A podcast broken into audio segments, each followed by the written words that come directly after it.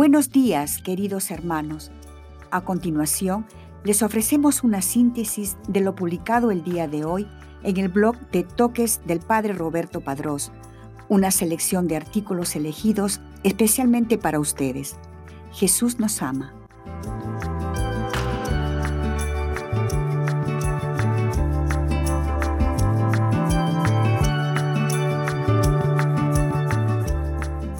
Hoy día la Iglesia conmemora a San Rodrigo de Córdoba, sacerdote y mártir, 13 de marzo.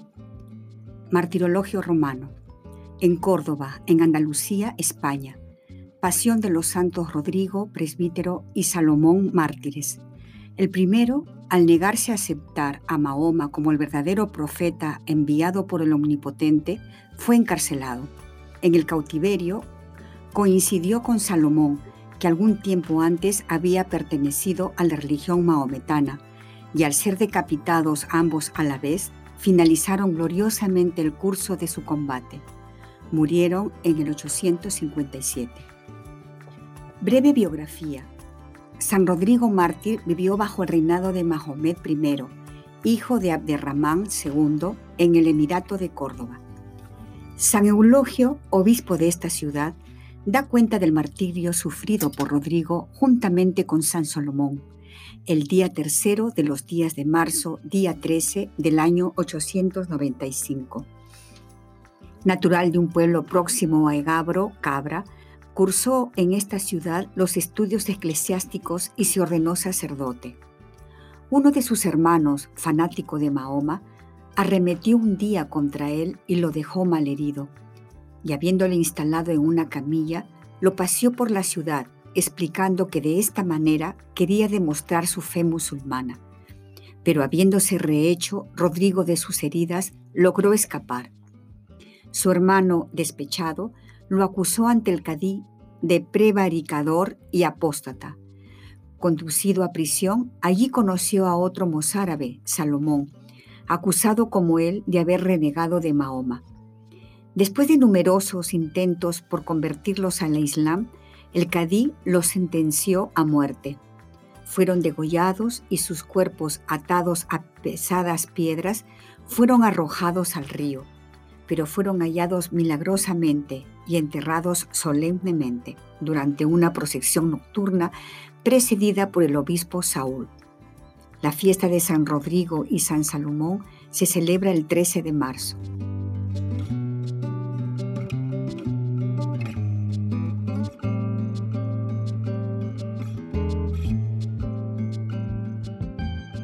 A continuación, una breve meditación acerca del Evangelio del día. Los cambios de Dios. Santo Evangelio según San Mateo, capítulo 21, versículos del 23 al 43 y del 45 al 46. Viernes segundo de Cuaresma. En el nombre del Padre y del Hijo y del Espíritu Santo. Amén. Cristo, Rey nuestro, venga tu reino Oración preparatoria. Señor, que viva conscientemente mi pertenencia a la Iglesia, llamada a instaurar tu reino. Evangelio del día.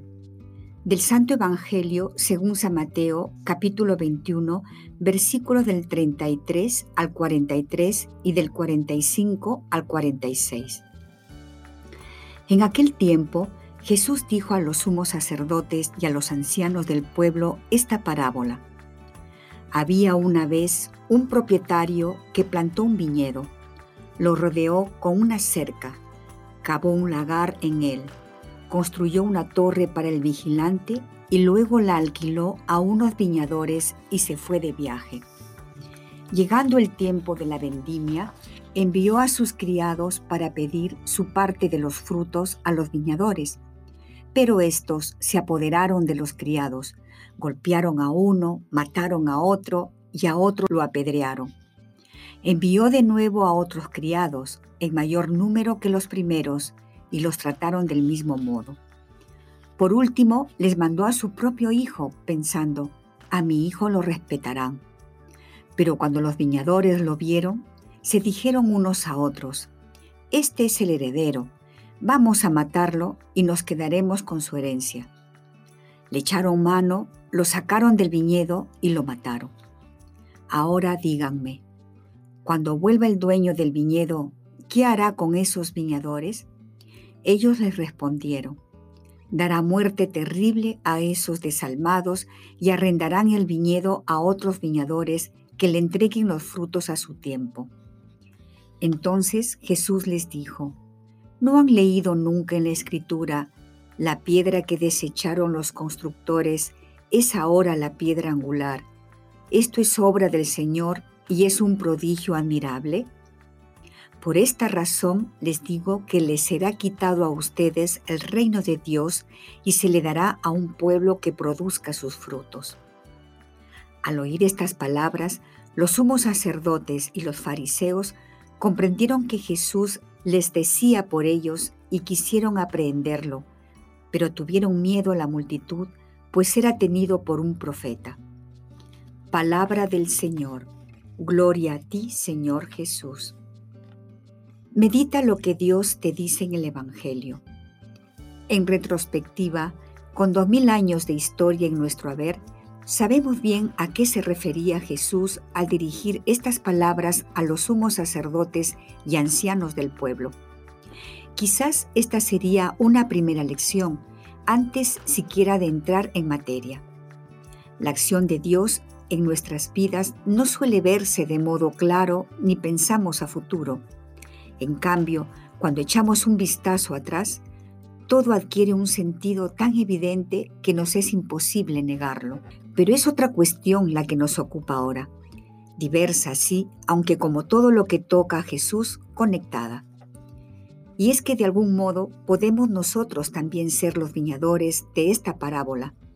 Resulta incómodo, pero en toda honestidad debemos reconocerlo, pues cada vez que rechazamos la propuesta amorosa de Dios para nosotros, hacemos realidad esa cita del Antiguo Testamento que Jesús echó en cara a estos personajes, desechando la piedra que es ahora el fundamento de todo. Podría parecernos demasiado drástico este enfoque, demasiado exigente o inalcanzable, mas no debemos fijar la atención en lo externo, en la visibilidad de nuestra acogida de Jesús. Antes bien, observemos nuestro interior. ¿Con cuánta apertura recibimos a Cristo? ¿Con cuánta facilidad nos desentendemos de Él?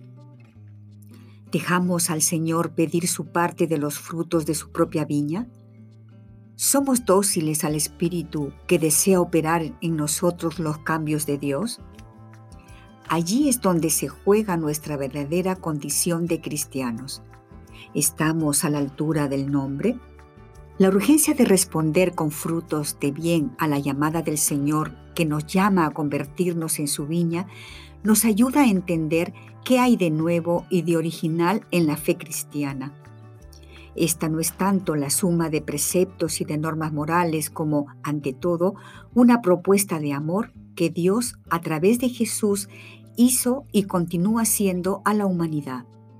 Es una invitación a entrar en esta historia de amor, convirtiéndose en una viña vivaz y abierta, rica de frutos y de esperanza para todos.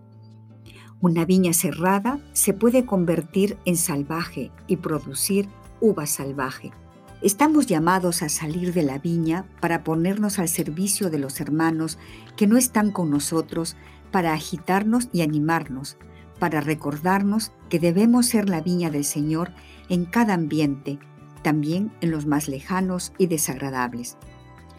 Ángelus de su Santidad Francisco, 8 de octubre de 2017. Diálogo con Cristo.